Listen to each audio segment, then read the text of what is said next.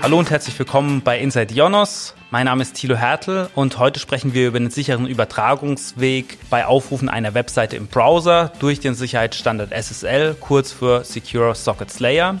Dazu begrüße ich Mirko Reimann. Er ist verantwortlich für das globale strategische Partnermanagement bei der größten SSL Authority DigiCert. Hallo Mirko, sind meine Zahlungsinformationen sicher, wenn ich sie bei einer Webseite eingebe? Hallo Thilo, erstmal danke für die Einladung.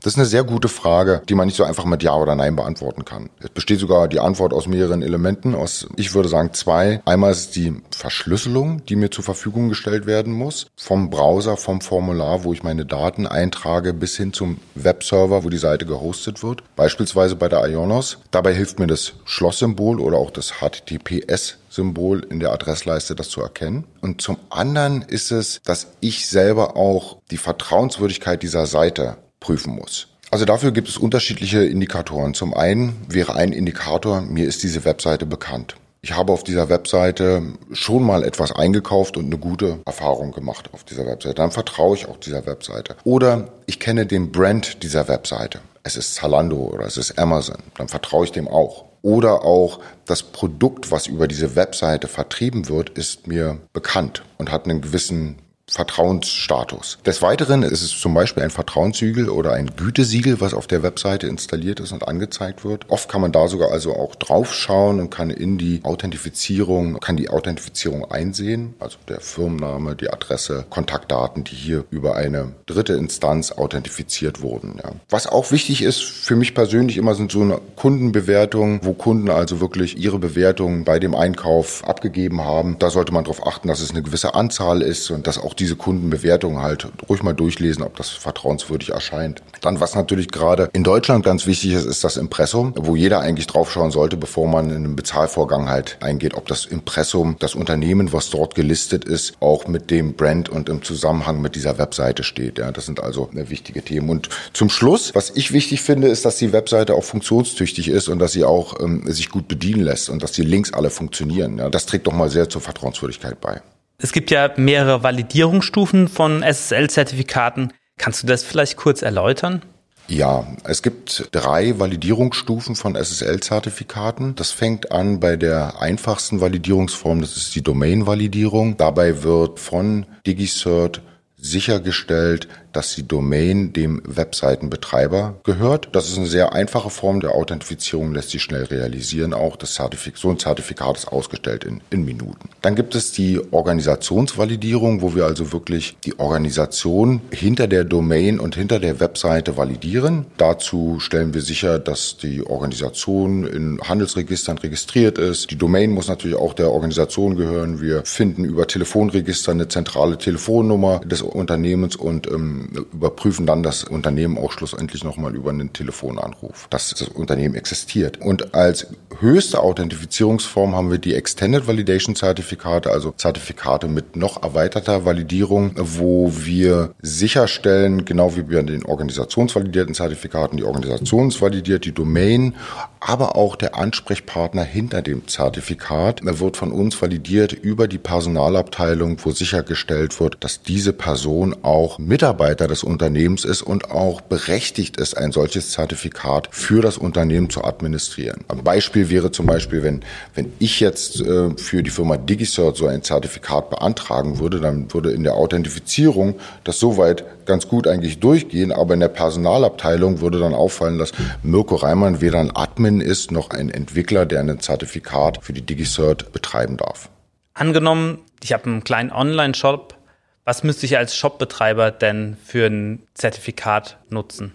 Das hängt ein Stück weit davon ab, was für eine Organisation man selber ist. Also wenn man selber ein Unternehmen darstellt, ja, eine schon GBR, auch ein Einzelunternehmen, eine GmbH oder halt eine GmbH KKG AG, dann sollte man definitiv sagen, ich bin ein Unternehmen und ich lasse mein Unternehmen hier authentifizieren. Und ich stelle auch das Unternehmen hier in den Vordergrund auf der Webseite. Das gibt dem Enduser mehr Vertrauen oder dem Benutzer der Webseite mehr Vertrauen. Und von daher würde ich immer raten, die höchstmögliche Authentifizierungsform auch zu äh, verwenden. In manchen Fällen, wenn man als Privatperson einen kleinen Webshop betreibt, dann kommt eine Organisationsvalidierung gar nicht in Frage. Da ist es dann also wirklich die Domain-Validierung.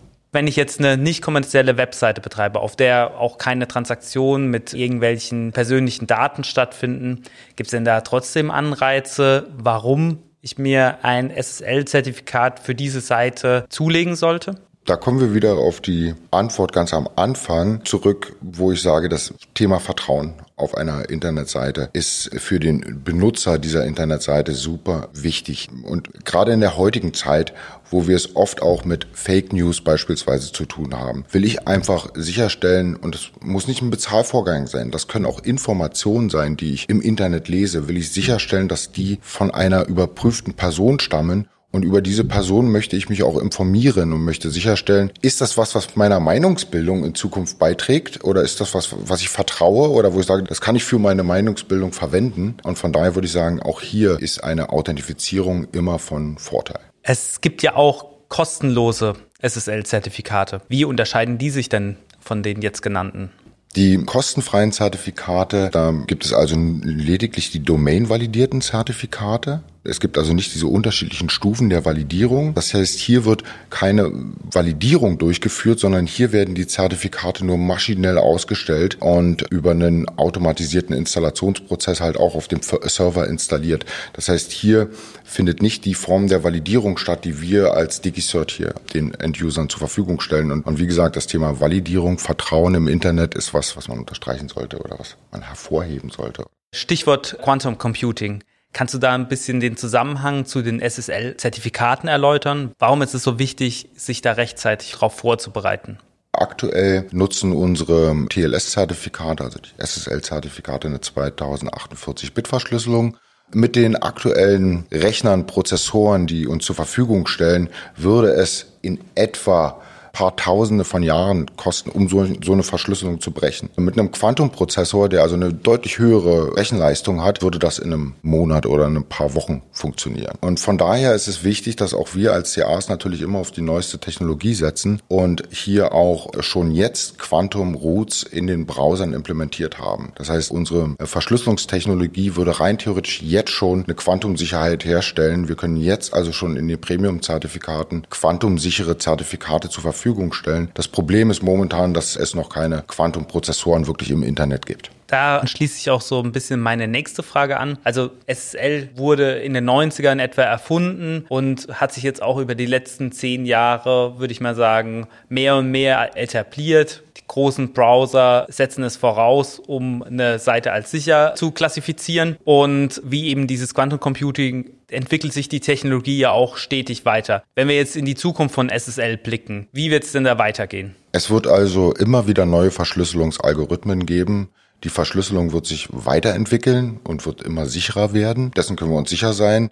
Des Weiteren denke ich, dass die derzeitige Konstellation zwischen den CAs wie DigiCert und den Browserherstellern doch sehr wichtig oder dass es immer wichtiger sein wird, dass man diese zusätzliche Vertrauensinstanz im Internet sogar in der Zukunft noch deutlich mehr ausbaut. Es wird immer mehr Applikationen geben, die authentifiziert werden müssen, wo sichergestellt werden muss, dass diese Applikation wirklich zu diesem Unternehmen gehört und dass davon auch eine gewisse Vertrauenswürdigkeit ausgeht. Und von daher sehe ich hier auch die in der Zukunft noch mehr Aufgaben für die CAs im Internet, eine Art ja, weltweiter Vertrauensanker im Internet zu sein, über den man seine Informationen halt jederzeit in Echtzeit prüfen kann, die man bezieht im Internet. Vielen Dank für das Gespräch. Gern. Vielen Dank. Ich hoffe, wir konnten Ihnen den Sicherheitsstandard SSL näher bringen. In den Show Notes finden Sie Links für mehr Informationen zum Thema. Ich freue mich über Bewertungen, Anregungen und Kommentare, entweder direkt unter dieser Podcast-Folge oder per Mail an podcast.ionos.com.